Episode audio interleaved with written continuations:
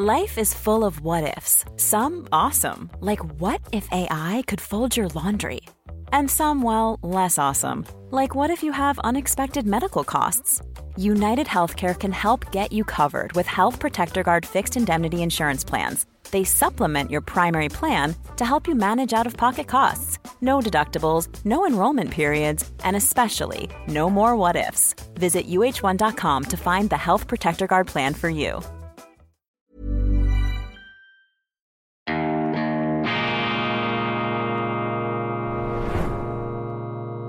Diese Ausgabe von Weltwoche Daily wird Ihnen präsentiert von Kibun, dem Schweizer Pionier für gesundes Gehen und Stehen.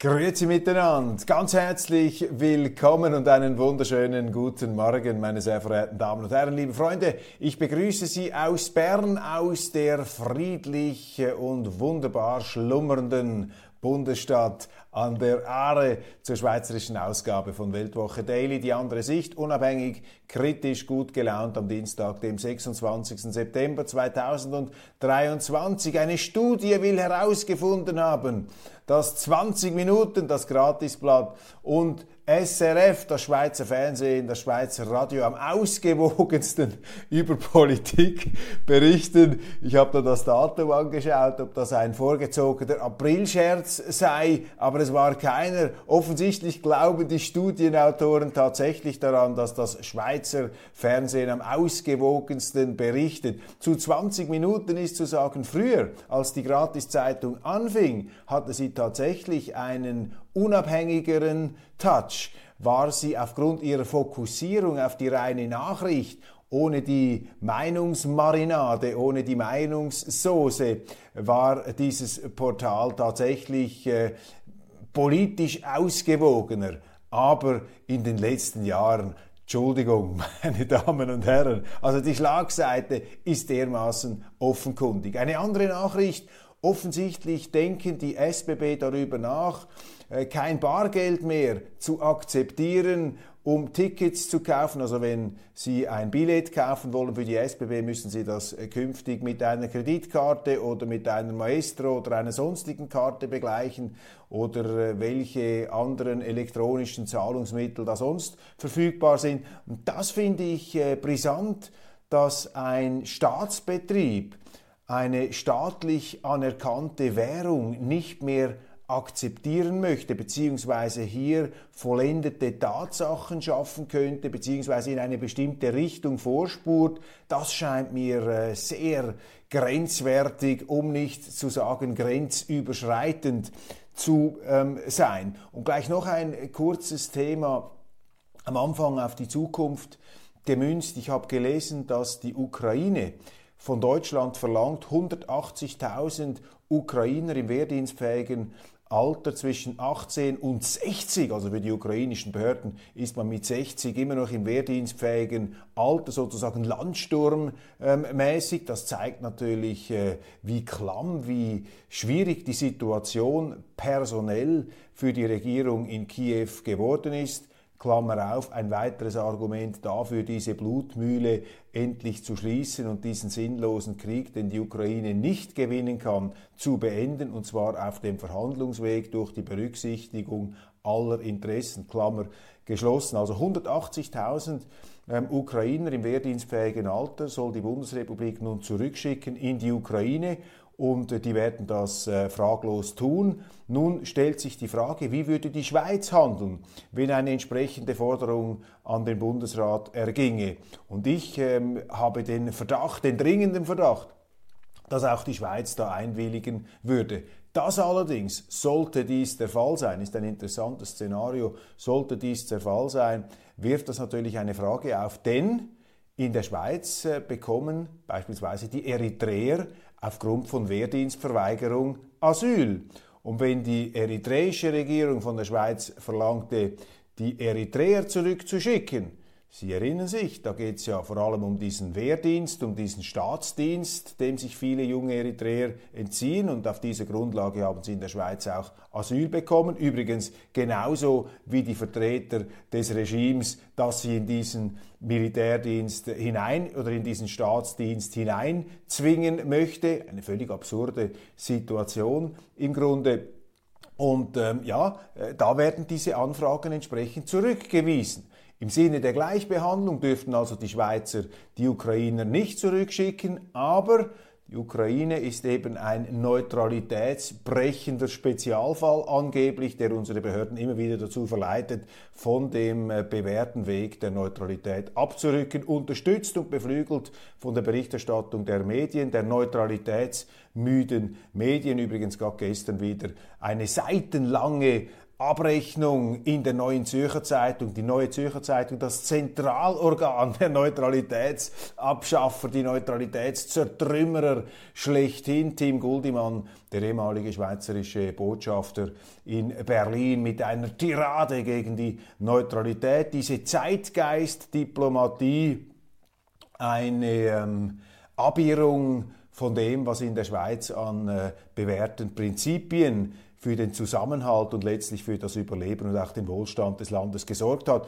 Und diese Prinzipien, äh, dazu gehört eben die Neutralität, etwas vom Bewährtesten. Aber das muss ich Ihnen nicht sagen, das wissen Sie, das kennen Sie hier mein entsprechendes Argument. Und wenn wir bei der Neutralität schon sind, die wird eben auch von alleroberster Stelle, von allen Seiten aufgeweicht. Bundesrat und Bundespräsident Alain Berset empfing letzte Woche den linksnationalistischen kosovarischen Premier Albin Kurti, der hier war, um für die SP Wahlkampf zu betreiben, um die Sozialdemokratische Partei der Schweiz im Wahlkampf zu unterstützen und seine vielen Landsleute aus dem Kosovo, die mittlerweile längst Schweizer Bürger sind, an SP-Veranstaltungen aufzurufen, eben diese SP zu wählen.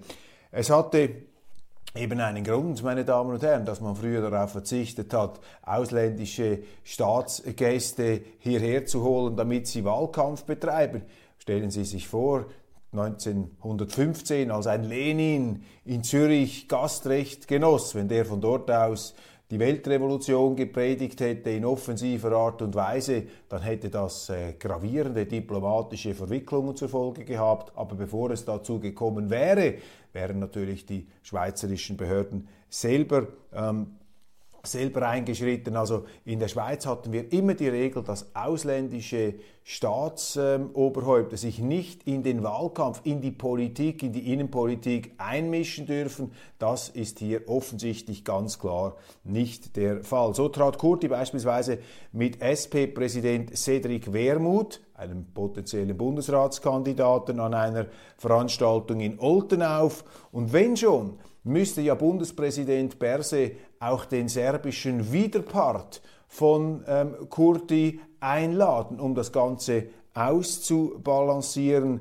Wir sehen allerdings äh, die schiefe antineutrale Balkanpolitik, welche die Schweiz seit der voreiligen Anerkennung des Kosovo betreibt und Berse würde nie einen serbischen Vertreter einladen. Das zeigt Ihnen eben die ganze schlagseitige Situation. Dabei ist die Situation im Nordkosovo nach einer Schießerei gerade wieder äußerst angespannt, was viel mit dem Umgang Kurtis, mit der serbischen Minderheit von 120.000 Menschen im Kosovo zu tun hat. Es ist Wahlkampf und im Wahlkampf äh, sind natürlich auch die Medien im Fieber und da ist mir aufgefallen eine neuerliche Kampagne. Gut, Kampagne ist jetzt vielleicht etwas hochgehängt, aber der Tagesanzeiger schießt wieder einmal aus vollen Rohren auf die SVP-Vertreterin Nathalie Rickli, die Zürcher Gesundheitsdirektorin und zwar wird sie nun angeprangert dass die Prämienverbilligungsausgaben im Budget des Kantons viel stärker steigen, als dies verkraftbar sei. Aufgrund unserer verkachelten Gesundheitspolitik muss ja der Staat immer mehr Umverteilung leisten, um die Leute zu unterstützen, die sich die Prämien eben nicht mehr ähm, leisten können, die das nicht mehr zahlen können, weil das nach oben schießt. Entgegen den Aussagen der damaligen Bundesrätin Ruth Dreifuß, der das, die das Krankenkassenobligatorium in den 80er Jahren durchdrückte bzw. Äh, propagandistisch ähm, äh, ins, äh, in die Landschaft hineinrahmte mit der Aussage, dass die Prämien eben nicht steigen würden. Das Gegenteil ist natürlich der Fall, und zwar in grotesker Art und Weise. Und das hat jetzt eine gigantische Umverteilungsapparatur ähm, ins Leben gerufen. Und Zürich wird dann natürlich auch davon betroffen sein. Nur, und das ist eben jetzt die durchsichtige Wahlkampfstrategie des Tagesanzeigers, äh, die Tatsache, dass jetzt der Kanton Zürich tatsächlich hier mehr bezahlen muss als ursprünglich vorgesehen, Lassen Sie mich die Zahl hier nachschauen. 1,1 Milliarden Franken sind im Budget vorgesehen und der Betrag nimmt jährlich um rund 100 Millionen zu. Also das sind schon gigantische Verpflichtungen. Nur, das ist alles entschieden worden und beschlossen, bevor Nathalie Rickli überhaupt ihr Amt als Gesundheitsdirektorin antreten konnte. Gut, jetzt würde der Tagesanzeiger argumentieren, sie muss das lösen, sie muss das umdrehen, aber ich bin sicher, wenn sie dies täte, dann würde der gleiche Tagesanzeiger schreiben, jetzt undemokratisch, die bösartige, autokratisch despotische SVP-Gesundheitsdirektorin stößt eherne demokratische Beschlüsse des Parlaments um. Der Röschenzer Pfarrer Sabo, den ein damals 17-jähriger Seminarist bezichtigt, er habe ihn unter Bruch des Beichtgeheimnisses mit Alkohol gefügig gemacht und mit ihm Sex gehabt, will nun doch sein Amt nicht abgeben. Wir haben in der Weltwoche über diesen Fall berichtet. Ein ganz signifikantes Geschehen jetzt im Zuge dieser Missbrauchsfälle. Ich mache dann dazu gleich noch eine grundsätzliche ähm, Überlegung. Ähm, er möchte also nicht gehen, sondern lediglich kürzer treten. Das damalige Opfer ist heute selber Priester und hat den Missbrauch öffentlich gemacht. Sabo hat ihn in einem Brief eingestanden. Heute wissen wir auch, warum damals der heutige Kardinal und äh, ehemalige Bischof Kurt Koch und dessen Generalsekretär Traufer Sabo loswerden wollten. Das war ja ein riesiger Fall und äh, Koch und Traufer wurden damals heftig angegriffen, weil sie da losgegangen seien auf diesen progressiven Priester, auf diesen progressiven Sabo, der in den Medien natürlich höchste Anerkennung genoss und die Konservativen, die als konservativ geltenden Koch und Traufer, die wurden da aufs fürchterlichste in den Senkel äh, gestellt. Offenbar hat sich die Kirchenpflege nun erneut hinter Sabo gestellt. Wir lernen daraus mutmaßlicher Missbrauchsfall wird bei sogenannten progressiven Theologen, die bei den Medien gefallen, gut ankommen, anders behandelt. Und das ist ähm, für mich auch ein Indiz dafür, dass eben diese ganze, dieses ganze Katholiken- und Kirchenbashing eine Schieflage aufweist. A lot can happen in three years, like a chatbot may be your new best friend. But what won't change? Needing health insurance. United Healthcare Tri Term Medical Plans, underwritten by Golden Rule Insurance Company, offer flexible, budget friendly coverage that lasts nearly three years in some states. Learn more at uh1.com. Hey, it's Ryan Reynolds, and I'm here with Keith, co star of my upcoming film, If, only in theaters, May 17th. Do you want to tell people the big news?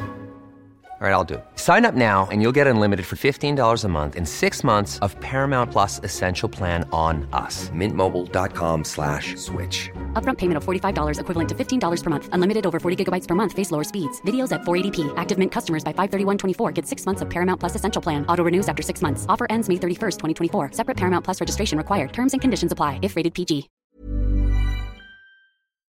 Denn das geht hier offensichtlich nicht einfach gegen den Missbrauch, äh, gegen den ja jeder ist, sondern es geht gegen eine ganz bestimmte, auch theologische und man könnte vielleicht auch sagen politisch-gesellschaftliche Ausrichtung, nämlich gegen den konservativen Katholizismus. Die kommen an die Kasse und man benutzt diesen Missbrauch, man missbraucht diesen Missbrauch um eben den konservativen Katholizismus, den Anti-Zeitgeist-Katholizismus, den Anti-Woke-Katholizismus in die Knie zu zwingen. Jetzt habe ich viele Zuschriften erhalten, die mir gesagt haben, Herr Köppel, wie können Sie nur auf die Idee kommen, die katholische Kirche zu verteidigen. Äh, die hat ja ein, auf dem Kerbholz, die hat ja ein Sünden- und ein Verbrechensregister, dass es einem schlecht werden könnte, von den Kreuzzügen über die Inquisition bis all, alle Dinge, die sich da angesammelt haben. Und jetzt natürlich auch diese Fälle von äh, Machtmissbrauch, beziehungsweise, das wird dann auch noch kritisiert, dass die Kirche ja selber zu einer Woke-Organisation geworden sei und dass die Katholiken da die, Bischof, die Bischöfe und die Ordensleute äh, reihenweise einknicken und kapitulieren vor dem Zeitgeist. Liebe Freunde, alles geschenkt, alles akzeptiert. Natürlich stimmt das. Natürlich ist diese Institution, wie jede menschengemachte Institution, fehleranfällig und hat sie ihren Auftrag immer wieder verfehlt. Aber nur weil eine Institution ihren Auftrag gelegentlich verfehlt, auch verfehlt, nicht nur verfehlt, schaffen wir doch nicht die ganze Institution ab. Schüttet man doch nicht das Kind mit dem Bade raus. Genauso wenig wie man sagen würde, ja, wir müssen die Justiz abschaffen, weil sie nicht alle Mörder fangen kann oder weil es korrupte Richter gibt. Das wäre der falsche Schluss. Nein, das Christentum, und ich kann das hier nur betonen, das Christentum ist eine ganz wichtige geistig-spirituelle Revolution mit der entscheidenden Erkenntnis, dass der Mensch eben nicht Gott ist, dass die höchste Instanz nicht von dieser Welt ist. Und das ist etwas extrem Wichtiges, weil sie dem menschlichen Herrschaftstrieb und der angeborenen tyrannischen Sucht, bei vielen vielleicht, äh, angeboren und wenn man tief genug gräbt, steckt in jedem vielleicht ein kleiner Tyrann drin und das ist ähm, eine Schwelle, das ist eine Grenze neben vielem anderen, was äh, auch noch an äh, Gutem und am Wichtigem bewirkt wird. Aber das ist für mich jetzt als theologisch interessierter Menschen etwas äh, ganz Entscheidendes. Und deshalb braucht es eben diese Kirche, braucht es äh, das Christliche als ähm, Bremsklotz gegen den Zeitgeist und gegen diese Anmaßungen des Menschen. Und was heute passiert, meine Damen und Herren, das erinnert mich äh, ans Mittelalter. Ich äh, lese ja das Buch da, äh, ich habe es gerade hier vorne, von Dan Jones, Mächte und Throne, eine neue Geschichte des Mittelalters. Und da wird ein Fall aufgearbeitet, der nun fast schlagende Parallelen zur heutigen Zeit aufweist, nämlich die Zertrümmerung, die Zerschmetterung des berühmten Templerordens durch den französischen König Philipp IV. Philipp den Schönen, der 1314 den letzten Großmeister des Tempelordens Jacques de Molay in Paris auf den Scheiterhaufen werfen äh, ließ, äh, zusammen mit ein paar äh, Getreuen und Mitstreitern dieses einst hoch angesehenen letzten Chefs der Templer. Die Templer, äh, die sich ja unsterbliche Verdienste ähm, erarbeitet hatten als Verteidiger Jerusalems, als Kreuzfahrer, als ähm, schlachtenerprobte äh, Vorkämpfer des Christentums. Sie hatten beste Beziehungen. Sie waren auch als eine Art Vorstufe zum internationalen Finanzwesen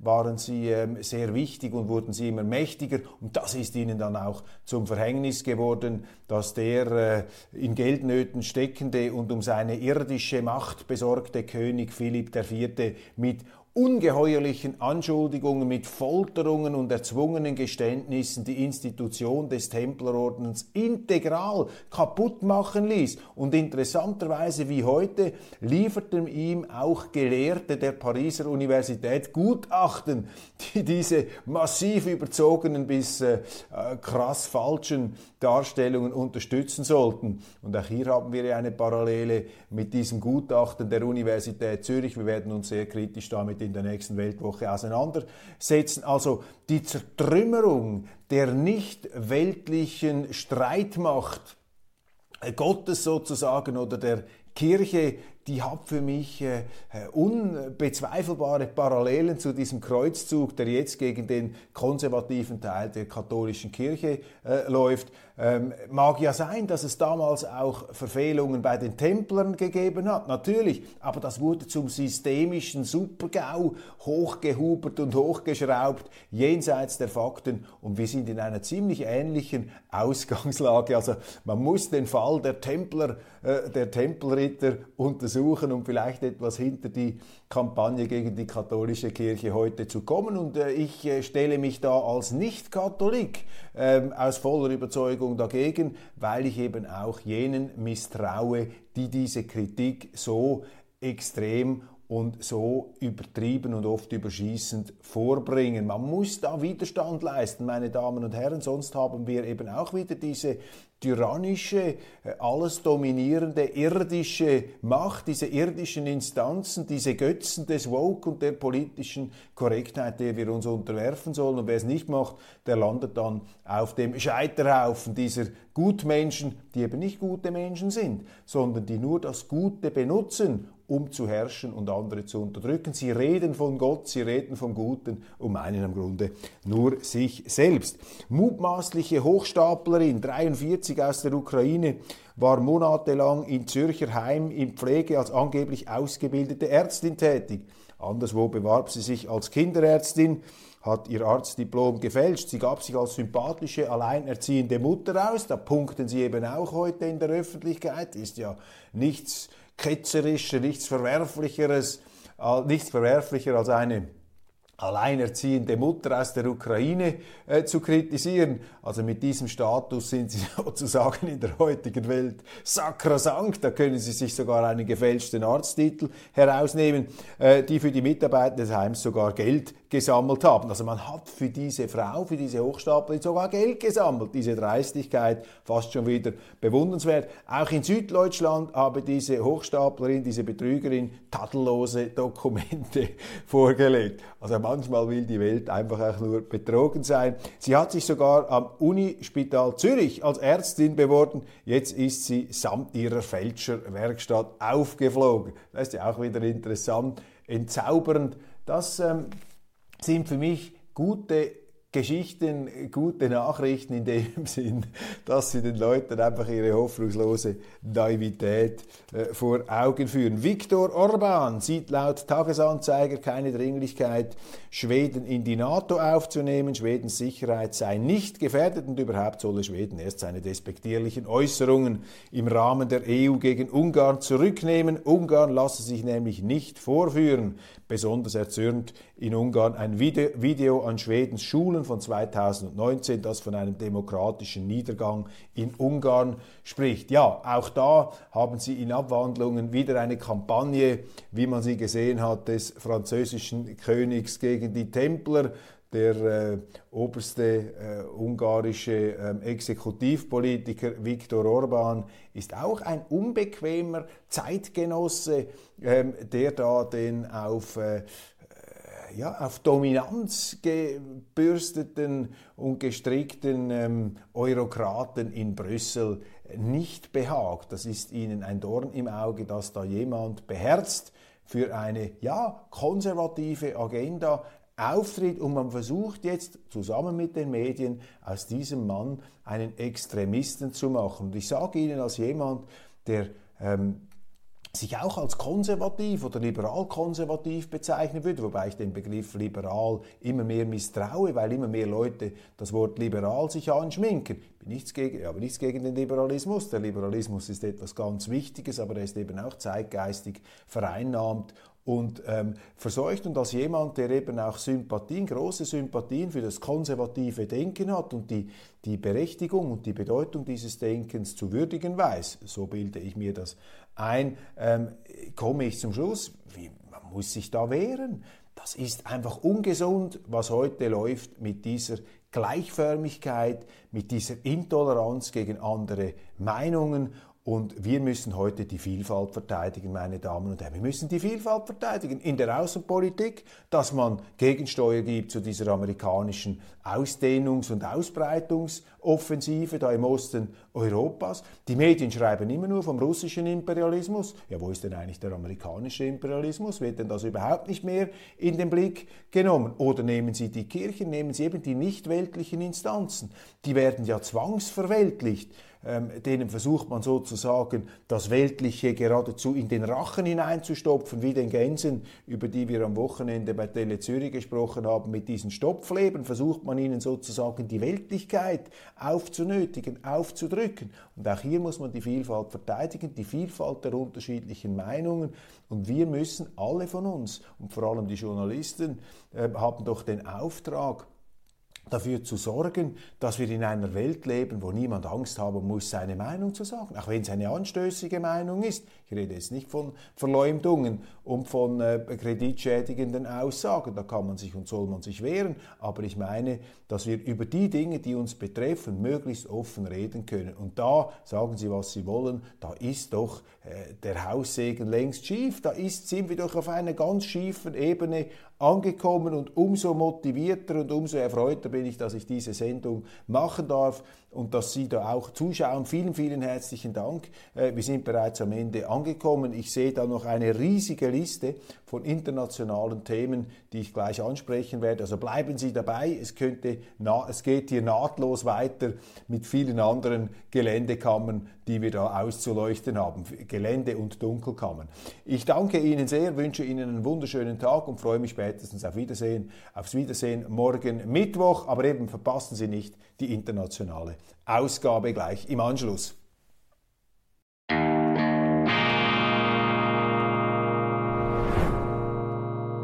Diese Ausgabe von Weltwoche Daily wird Ihnen präsentiert von Kibun, dem Schweizer Pionier für gesundes Gehen und Stehen.